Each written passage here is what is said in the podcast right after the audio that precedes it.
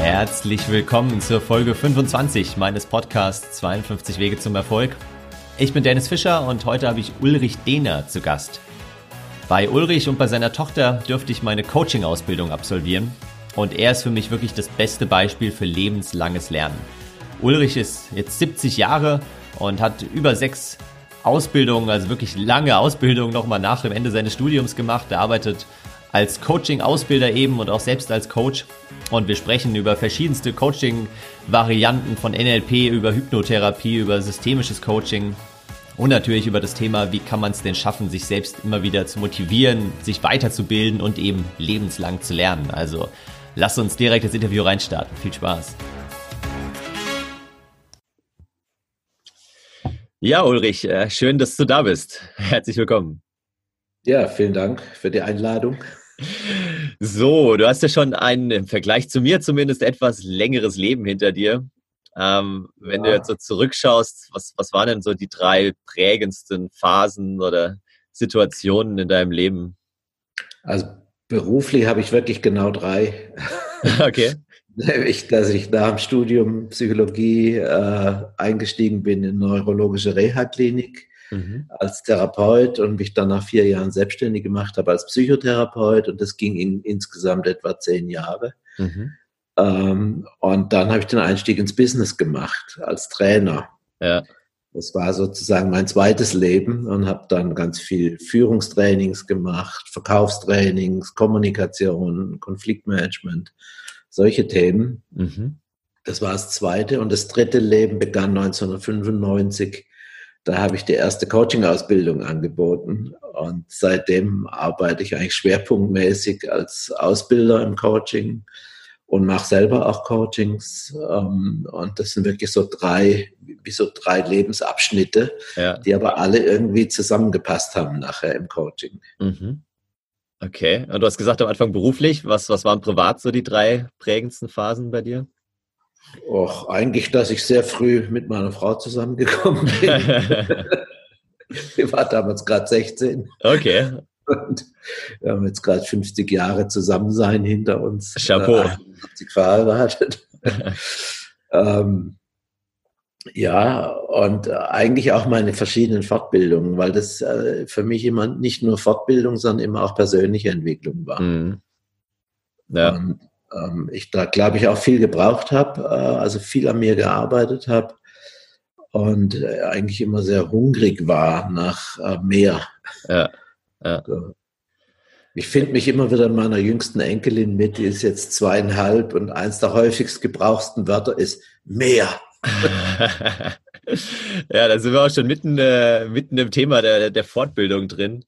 Ähm, wenn du so zurückschaust, hast du ungefähr noch einen Überblick, wie viele Fortbildungen das waren, die du selbst quasi besucht hast, äh, nicht nur gegeben hast? Also wenn man, wenn man jetzt mal absieht von meinem Studium, wo ich ja schon angefangen habe mit Verhaltenstherapie und Gesprächstherapie, mhm. waren es danach dann ungefähr sechs, fünf bis sechs Ausbildungen. Also eins war einfach nur eine Zusatzausbildung. Ja, ja. Äh, und am prägendsten für mich war schon die Transaktionsanalyse, weil das war die erste, die ich dann nach dem Studium gemacht habe und mhm. die war für mich ein bisschen wie Bewusstseinserweiterung. Also ich hatte plötzlich das Gefühl, ich verstehe unglaublich viel mehr. Ja. Ich sehe, ich nehme unglaublich viel mehr wahr.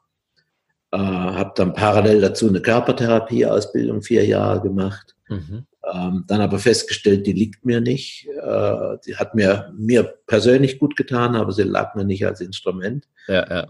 Und dann bin ich halt in die Analyse eingestiegen, was liegt mir denn? Und das war dann eben Umgang mit Sprache und Mehrdeutigkeit von Sprache, mit Sprachbildern. Mhm. So bin ich dann bei einer Hypnotherapie-Ausbildung gelandet nach Milton okay. Erickson.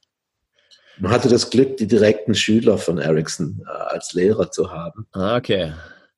Und das waren ja jeweils Ausbildungen, nicht irgendwie ein Wochenende, sondern über mehrere Monate oder Jahre meistens, oder? Ging meistens anderthalb. Also meine, meine TA-Ausbildung ging allein vier Jahre. Okay. Therapie auch vier Jahre parallel. Äh, und die Hypno waren anderthalb Jahre. Ja. Sag doch nochmal kurz auch für die Hörer, die noch nicht wissen, was Transaktionsanalyse ist. Wie, wie würdest du es beschreiben in ein paar Sätzen? Naja, es ist ein Verfahren, das aus den USA rüberkommt ähm, und was einfach ein, ein sehr pragmatisches und gut verstehbares Persönlichkeitsmodell hat. Mhm. Und, und ein sehr gutes Kommunikationsmodell und man darüber eben sehr schnell verstehen kann, was mit jemandem eigentlich los ist. Also ja. warum blockiert sich jemand, äh, was passiert denn da, so dass man relativ schnell den Leuten schon Sachen auf den Kopf zusagen kann und ja. die immer wieder bewusst sind dann. Okay, und dann, genau, wir waren bei der Hypnotherapie stehen geblieben. Das ist ja jetzt auch nicht klassisch irgendwie äh, Leute über die Bühne krabbeln lassen, oder? Was, äh, Nein, überhaupt nicht. Das ist, hat auch gar nichts mit dieser klassischen Bühnenhypnose zu tun, ja, sondern ja. es ist eine einladende, äh, Angebote machende und nicht so, das andere nennen wir autoritäre Hypnose, also wo mhm. ich sage, meine Augen werden ganz schwer oder irgendwie sowas. Ja, ja. Da wird da mehr mit Einladungen gearbeitet. Da kann man auch interessante Sachen machen, auch mit, mit Metaphern arbeiten, zum Beispiel mit Geschichten mhm. ähm, und so weiter. Ja, und danach habe ich dann eben eine, eine hypnosystemische gemacht, weil mich systemisch interessiert hat. Okay. Und, äh, und die Verbindung mit Hypno fand ich halt spannend, nachdem ich die Hypnoseausbildung hatte. Ja. Um, und danach hat mich dann doch noch NLP interessiert, äh, wo ich mit ein bisschen Widerständen reingegangen bin, weil ich da doch etwas misstrauisch war. Mhm. Hatte aber das Glück, wieder direkt in meiner Heimatstadt äh, einen sehr, sehr guten Ausbilder zu finden, der auch sehr breit ausgebildet war, also nicht nur NLP hatte. Ja. Ähm, das war, war auch sehr interessant. Also würdest du NLP empfehlen, weil ich, also es interessiert mich schon auch als Thema, aber ich bin auch immer so ein bisschen skeptisch und es sprechen ja auch viele immer von Manipulation und man ahmt halt die Gesten der anderen nach, um sie quasi so ein bisschen ja, also zu manipulieren und es hat eher einen negativen Touch so ein bisschen, ja. Verstehe ich auch. Also ich sage immer, Leute, die nur NLP haben, da bin ich auch misstrauisch. Das ist mhm. einfach zu schmalspurig. Ähm, es hängt weniger an der Methodik als an den Leuten, die es machen. Und ich kenne halt viele, die einfach auch nur unglaublich gut verkaufen können. Ja, ja. Aber dann ähm, nachher dann nicht so nachhaltig sind. Ja. Ähm, aber wenn einer auch wirklich eine breite Ausbildung hat und das als Zusatz macht, kann das schon hilfreich sein. Okay. Ja, spannend. Und dann NLP kam da noch was, oder? Ja, dann kam EMDR, das ist äh, eine Traumabehandlungsmethode, die äh, so aberwitzig komisch klang, dass ich gedacht habe, da ist, das muss ich lernen. Okay. Die, die ist so hochinteressant, dass du Leute dadurch vom Trauma befreien kannst, dass du sie sozusagen schnelle Augenbewegungen machen lässt, also die mhm. müssen den Fingern folgen. Mhm. Und, äh, und das hat mich umgehauen. Also wie schnell da Dinge äh, erledigbar sind mit ein, zwei Sitzungen manchmal. Okay. Traumata, wegen der die Leute ähm, früh berentet worden sind. Ja, ja. Ähm, und, und dann plötzlich machst du zwei Sitzungen und dann löst es nichts mehr aus. Ja? Das hat ja. mich schon sehr fasziniert. Ja, das ist spannend. Ja, das stimmt. Und das äh, war die letzte jetzt quasi. Ja, von den therapeutischen, aber danach hat mich dann äh, MBSR interessiert, also ah, okay. dieses Space Stress Reduction. Dann habe ich da die Lehrerausbildung auch gemacht, mhm. ähm, auch anderthalb Jahre. äh, habe mich dann gefragt, warum braucht man eigentlich anderthalb Jahre, um anderen Leuten zu sagen, sei einfach im Hier und Jetzt. Ja, ja, ja. äh, wenn man dann in der Ausbildung ist, merkt man schon, dass man, dass man die wirklich braucht. Äh, Warum braucht man sie? Was? Äh, naja, um wirklich in dieses Verständnis von Achtsamkeit reinzukommen. Mhm. Äh, was das wirklich heißt, weil da gibt es so viele Missverständnisse. Also Leute glauben dann zum Beispiel, man dürfte nicht planen, weil man dann nicht im Hier und Jetzt ist. Ja, ja. Und wo ich sage, naja gut, wenn ich bewusst plane, dann ist mein Hier und Jetzt planen. Ja, ja, genau. Und kein, kein buddhistisches äh, Kloster hätte überleben können ohne eine Planung. ja, also von daher aber das holt einen immer wieder ein, man rutscht dann immer wieder raus, denn mhm. das Verständnis von Achtsamkeit vertieft sich dann doch über die Zeit. Ja, ja, ja. Und das wendest du jetzt selbst an, also für dich, aber unterrichtest du es auch, oder? Für mich, ne, ich habe es unterrichtet, mhm. ähm, aber das ist jetzt nicht so mein, mein Hauptthema. Ja. Ich verwende es eigentlich heute dann in, in der Introvision, äh, mhm. weil die letztlich auch auf Achtsamkeitsmeditation beruht. Ja. Und da war das, war ich heilfroh, dass ich diese Ausbildung gemacht hatte. Ja, okay, und Introvision kam danach bei dir. Das war jetzt das Letzte, was ich noch gemacht genau. habe. Genau, sag, sag da mal ein paar Sätze dazu. Ich glaube, das sagt auch nicht jedem was und ist ja auch so ein bisschen nee, dein Steckenpferd. Ja. Ja, Introvision ist so ein Verfahren, was an der Uni Hamburg entwickelt wurde, mhm. um den Stress von Lehrern zu reduzieren. Und die haben dann halt immer angehende Lehrer, haben die das beigebracht, aber haben es nicht weiter verbreitet. Und ich bin da durch Zufall drauf gestoßen und habe gedacht, das passt sehr gut in alle meine Erfahrungen, die ich gemacht habe. Ja. Das, das, das will ich ausprobieren und bin dann durch ganz Deutschland gefahren, an die, an die Elbeküste, ja. an die Elbemündung, äh, um selber zwei Tage in, intensiv äh, Selbsterfahrung damit zu machen, mhm. mit uralt Themen. Und das hat mich so geflasht, was das innerhalb von 14 Tagen mit mir gemacht hat, dass ich gesagt habe, das muss man bekannt machen. Ja. Und habe dann aber allerdings am Format noch rumgebaut, weil ähm, so wie die das mit den Lehrern machen und den Studenten, das kann man machen, wenn man eben viel Zeit hat. ich habe im Business, im Business Coaching habe ich manchmal nur fünf Sitzungen. Ja. Und ich möchte, mein Ziel war, dahin zu kommen, dass ich es in der ersten Sitzung anwenden kann und es dort schon wirkungsvoll ist. Okay. Ähm, und da habe ich dann anderthalb Jahre rum experimentiert, äh, wie man das Format ändern kann. Und da hat mir dann eben die Ausbildung in EMDR, also diese Traumabehandlung, ja. geholfen. Und mir hat die MBSR-Lehrerausbildung sehr geholfen. Mhm. Ein Format zu entwickeln, wo ich quasi in der ersten Stunde schon damit arbeiten kann. Ja. Und das ja. Ziel ist eben sozusagen innere Alarme in der Amygdala äh, zu löschen, weil die Amygdala schüttet die Stresshormone aus. Mhm. Und wann immer wir Stress haben, war vorher ein Alarm angesprungen ähm, und hat dazu geführt, dass die Amygdala eben die, die Stresshormone ausschüttet. Und in dem Moment, wo man den Alarm löscht, kann, löst eben derselbe Trigger einfach gar nichts mehr aus. Ja. Was für Menschen manchmal richtig irritierend sein kann.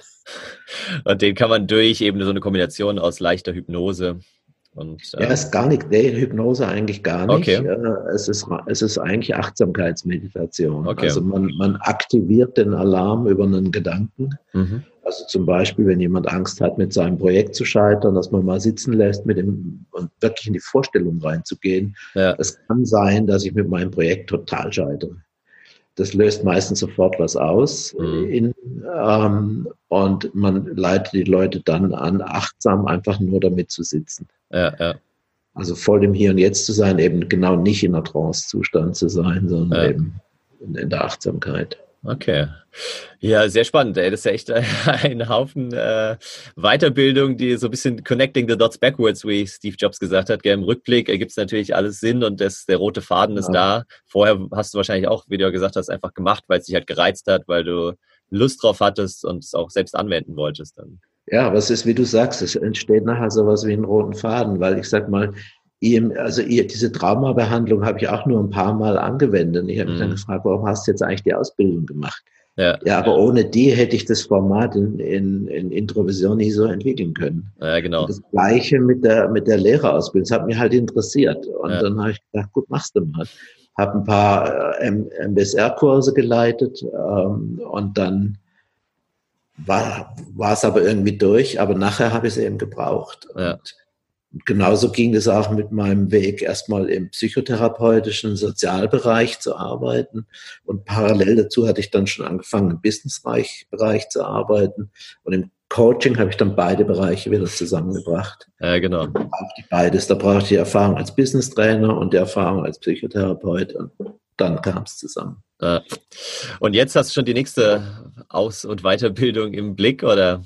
Ja, ich bin am überlegen, ob ich eventuell äh, noch eine Fortbildung mache als zum, zum lösungsorientierten mhm. uh, Coaching. Okay. Weil das wäre jetzt auch nicht das, womit ich nur arbeiten will, aber es scheint mir eine interessante Methode zu sein. Ja, ja.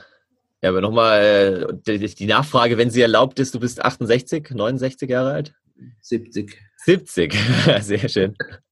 Also äh, das perfekte Beispiel dafür, dass äh, ja, es eigentlich nie zu spät ist, um anzufangen, beziehungsweise um, um auch weiterzumachen, um sich weiterzubilden. Und es gibt ja auch viele, die sagen, ja, jetzt bin ich in der Rente, jetzt habe ich irgendwie gearbeitet, warum soll ich mich da jetzt noch weiterbilden? Und also da stellt es mir jedes Mal irgendwie die Nackenhaare auf. Ich weiß nicht, wie es dir da geht. Ich habe äh, relativ früh, äh, glaube ich, erkannt, ich hatte das Glück, wirklich wahnsinnig gute Ausbilder zu haben. Mhm. Und hatte aber immer mein Gefühl, irgendwann in ihrem Leben waren die stecken geblieben. Ja. Weil irgendwann bist du an so einem Punkt, wo du sagst, mit wem soll ich denn jetzt noch an meinen Themen arbeiten, weil ich bin jetzt so bekannt und so äh, großartig, äh, da gibt es dann jemanden. Und das ist der Moment, wo man hängen bleibt. Mhm. Und da habe ich, ich glaube, das habe ich schon so mit, mit Ende 20, Anfang 30 erkannt und habe dann gesagt, gut, da möchte ich nie hinkommen. Ja. Äh, ich möchte immer wieder reingehen in den Prozess, weil ähm, man weiß auch, dass eben Menschen in der Rente oft viel schneller abbauen, mhm. wenn sie eben nicht ein intensives Hobby haben oder irgendwas, was sie fordert. Also ja, genau. Ist, ich habe manchmal den Eindruck, im Gehirn ist wie mit den Muskeln, wenn sie nicht forderst, dann, dann vergeht's halt. Ja, du hast doch auch in der Coaching-Ausbildung, ich kann mich noch erinnern, dieses schöne Beispiel gebracht, irgendwie, dass die Menschen halt immer Aufgaben auch lösen wollen, gell, und ihr Gehirn fordern genau. wollen. Kleine Kinder gibt's halt irgendwie so einen Zauberwürfel in die Hand und die Rentner machen dann Kreuzworträtsel, damit sie irgendwie was zu tun haben, so. Genau. Und äh, hast du da irgendwie in der, deiner Karriere in den letzten Jahren dir so ein festes Budget pro Jahr gesetzt oder auch gesagt, so und so viel Zeit will Nö. ich pro Jahr in Weiterbildung investieren? Einfach wie es gerade gepasst hat. Also ich bin ja eh zusätzlich noch ganz viel auf Kongressen, weil ich da mhm. selber meistens die Introvision im Moment vorstelle. Ähm, aber ich gehe dann immer auch die, den ganzen Kongress und äh, gehe in, in, Veranstaltungen rein und so weiter. Ja, ja. Mir dort Anregungen zu holen. Ja. Lese auch immer noch einiges an Fachliteratur. Ja, es war für mich eigentlich auch so, so ein Aha-Moment während der Coaching-Ausbildung oder erstmal so eine Ernüchterung, weil am Anfang dachte ich, okay, ich mache jetzt die Ausbildung und dann bin ich quasi Coach und habe alles gelernt, was ich lernen muss. Und dann habe ich währenddessen eigentlich gemerkt, oh krass, das ist ja schon sehr breit und es gibt so viele Themen, in die ich noch jahrelang tiefer eintauchen könnte ja. und war dann erst so ein bisschen enttäuscht, ernüchtert und dann am Ende aber eigentlich wieder total euphorisch, weil ich gesagt habe, ja Wahnsinn, was es da noch an Optionen gibt und ja, da habe ich auch schon genau, ja und trotzdem habe ich auch gemerkt, wie du auch gesagt hast, manche Themen liegen einem halt ja, genau. Das macht brutal Spaß, ähm, gerade auch so dieses Thema Mentaltraining, so leichte Hypnose und so. Das war echt mein Steckenpferd und andere Sachen, ähm, vielleicht so körperbetonte Dinge, ist jetzt nicht so in meinem Interessensgebiet. Und das ist ja auch okay, man kann ja nicht alles immer anbieten irgendwie. Ja, das ist auch das, glaube ich, was man als Coach lernen muss. Also das war für mich schon eine Herausforderung damals, vier Jahre diese Ausbildung zu machen, aber es eigentlich nie anzuwenden. Mhm. Und dann zu merken, es liegt mir nicht. Also ja. es hat war für mich hilfreich, aber als Instrument liegt es mir einfach nicht. Und das hat dazu geführt, mich mal zu fragen, wo liegen denn meine Stärken eigentlich? Und die liegen eben nicht in, in der Körperarbeit. Ja, ja. Ähm. Ja, ich meine, das, das Schöne an unserem Beruf ist ja jetzt, äh, egal ob Coach, Trainer, ähm, dass wir halt die Sachen, die wir lernen, auch direkt wieder anwenden und weitergeben können äh, und uns auch da die die Zeit für nehmen. Ähm, jetzt ist es ja so, dass viele halt, sage ich mal, im, im, Büro irgendwie arbeiten, im Finanzbereich, äh, in der Personalabteilung und so weiter. Ich sage mal eher klassische Berufe so ein bisschen. Wie schaffen die es denn, deiner Meinung nach, irgendwie da Zeit für Weiterbildung wirklich unterzubringen, auch sich auch zu motivieren? Weil klar können die warten, bis ihr Chef irgendwann sagt, hier oder ihre Chefin, da und da, glaube ich, musst du mal einen Rhetorikkurs besuchen oder einen Selbstmanagementkurs oder beschäftige dich doch mal mit MBSR aber wie können die sich irgendwie selbst motivieren und, und weiterbilden? Ja? Also ich glaube, äh, ich halte das für extrem wichtig, das zu machen, weil du wirst eigentlich eher immer schlechter mit der Zeit, wenn du nichts machst. Mhm. Ähm, also das ist so, ähm, das ist wie Schwimmen gegen den Strom. Ne? Wenn du aufhörst zu schwimmen, treibst dich einfach zurück. Ja. Und äh, die, das ist allein schon für die eigene Absicherung halte ich das für extrem wichtig. Mhm. Und ich glaube halt, dass die Mitarbeiter auch eher das auch einfordern müssen. Ja.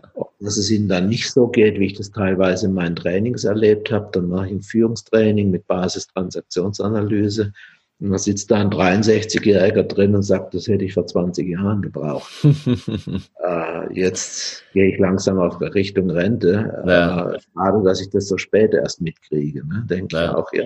Aber das hätte es auch vor 20 Jahren schon gegeben. Ja, genau. Es hat die, diese Proaktivität oftmals dann auch, die vielleicht fehlt, das auch einzufordern. Also ich glaube halt, also mein, mein Anspruch ist halt wirklich, bis, bis man den Deckel zumacht, sozusagen, ja. an sich zu arbeiten und sich zu verändern. Und selbst danach verändert man sich ja wahrscheinlich noch. Ja, das äh, stimmt. Also, und, und der, die, die Idee von Stillstand, die finde ich immer furchtbar. Ja. Oder zu glauben, ich wäre irgendwann fertig, weil wenn ich fertig bin, bin ich eigentlich tot, ja. dann findet kein Leben mehr statt. Ja, genau, aber auch halt andere nicht dazu zwingen, ja, wenn man jetzt irgendwie Arbeitskollegen hat, die neben einem sitzen und äh, da vielleicht nicht so ticken, äh, haben wir auch am Anfang der Coaching-Ausbildung, dachte ich auch, ja, die muss man doch dann irgendwie überzeugen und dann halt auch zwingen, sich weiterzubilden und mal abends ein Buch zu lesen und vielleicht mal ein Sachbuch oder ein Ratgeber und nicht äh, die nächste, weiß ich nicht, Harry Potter-Roman und ähm, aber ja, es muss, muss auch von innen herauskommen. Wenn da überhaupt kein Antrieb da ist, dann kann man da extern nicht viel machen. Und wenn du es nicht machst, dann kommt irgendwann das Leben. Ja. Was meinst du, wie viele Coaches äh, sagen, nee, ich kann nicht Online-Coaching machen, ich brauche die direkte Beziehung. Mhm. Wo ich gesagt habe, ja, das kann ja sein, ich probiere es jetzt einfach mal aus. Ja, äh, habe es dann gemacht. Deswegen bin ich gut, gut gerüstet für die Zeit jetzt. Und ja, genau. andere halt dann plötzlich eine Corona-Krise brauchen, damit sie, damit sie endlich in die Gänge kommen. Sie müssen wieder was verändern. Ne? Ja, ja, ja.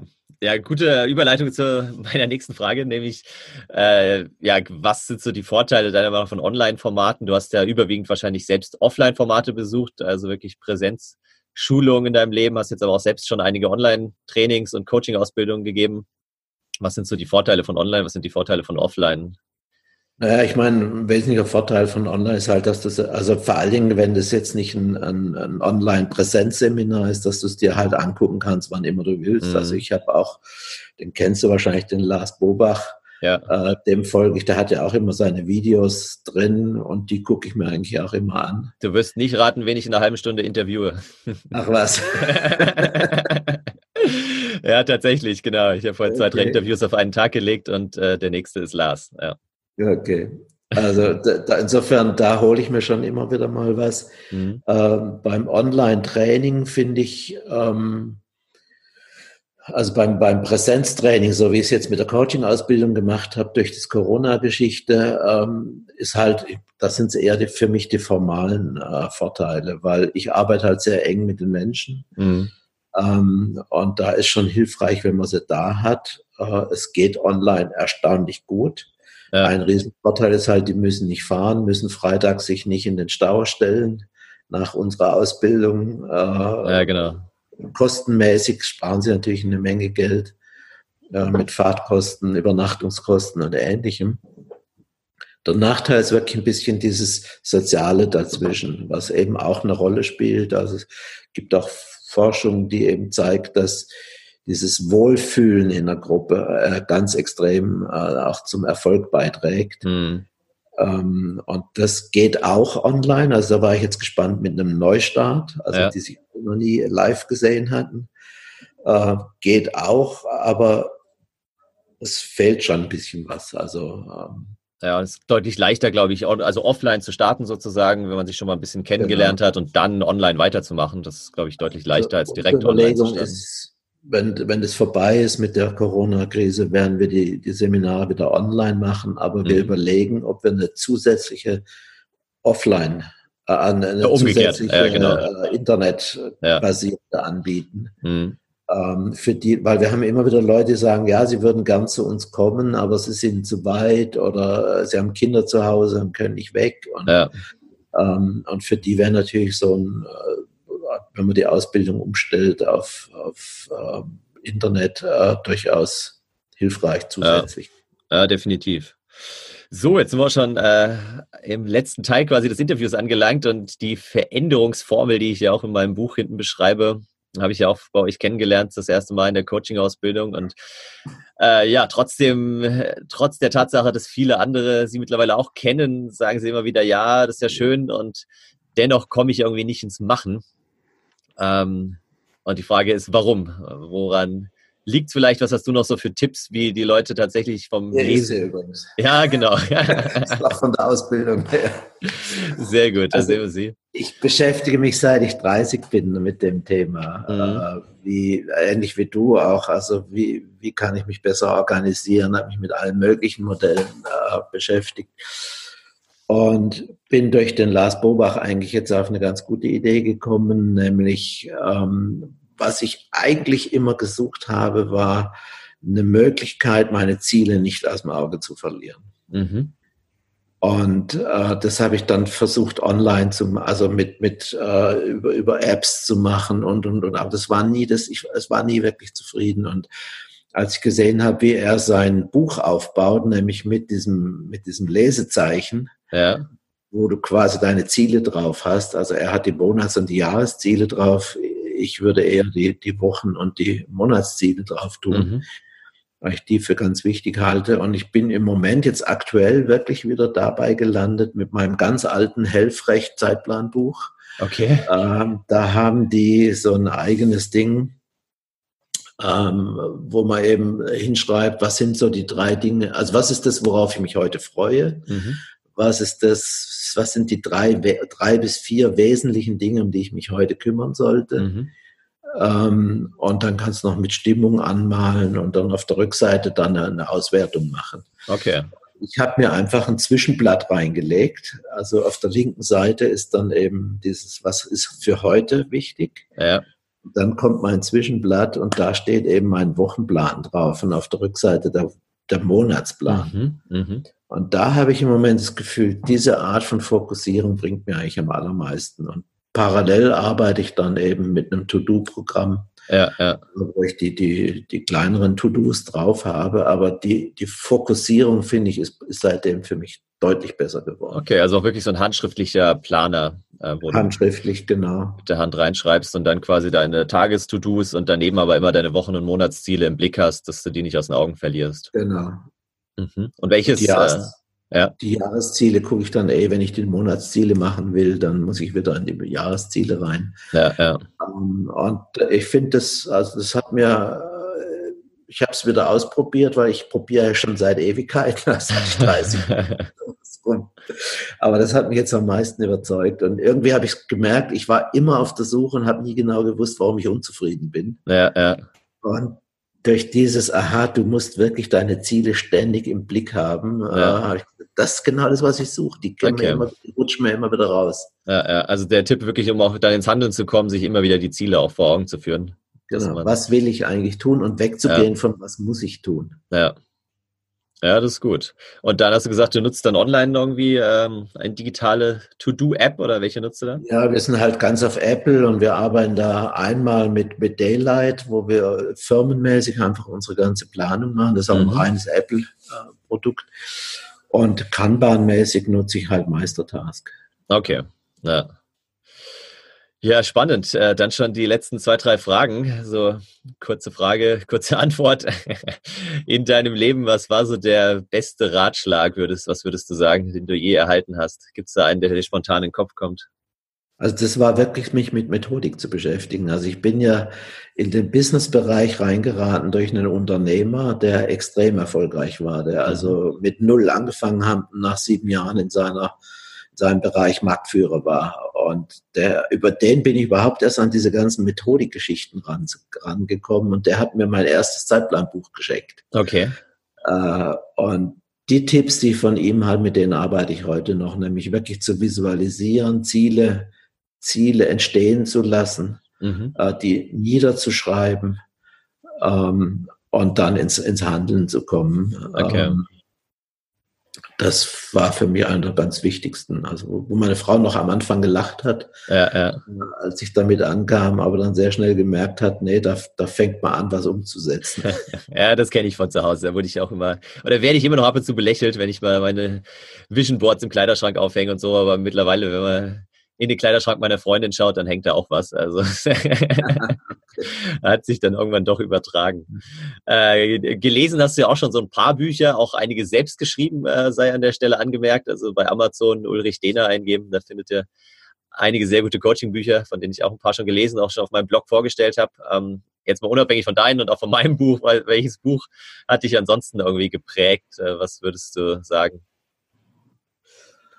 Also ich eigentlich gar nicht so sehr ein spezielles Buch, sondern wirklich die Beschäftigung mit diesen Themen und, mhm. und da wirklich immer wieder dieses äh, mit wie, wie kann ich produktiv werden, wie kann ich Ziele wirklich erreichen, äh, das das, was mich eigentlich immer am meisten beschäftigt. Äh, zusätzlich zu dem zweiten Thema, äh, was, wie kann ich Menschen helfen, sich zu verändern. Ja. Das waren zwei Themen, die bei mir immer im Vordergrund stehen eigentlich. Ja mein Leben ganz stark ausmachen. Ja, perfekt. Also genau, das sage ich ja auch immer wieder, auch ich lese gern und lesen ist, glaube ich, wichtig, um sich da auch Ideen zu holen, aber am Ende geht es halt ums, ums Machen, ums Ausprobieren und man lernt auch meistens in solchen Schulungen und Kursen dann deutlich mehr, als wenn man einfach nur ein Buch zu dem Thema liest. Und was ich gelernt habe, ist, äh, such dir richtig gute Lehrer. Ja. Äh, ich habe wirklich Glück gehabt, immer sehr gute Leute zu haben und äh, das, das bringt einen einfach sehr weit nachher. Ja, das kann ich bestätigen. äh, genau, zum Abschluss, wo können denn die Hörer und Hörerinnen mit dir irgendwie in Kontakt treten? Auf welchen Kanälen, auf welcher Website? Also Website ist einfach äh, Dener, D-E-H-N-E-R, Punkt Academy, also das englische Academy mit mhm. C und Y hinten.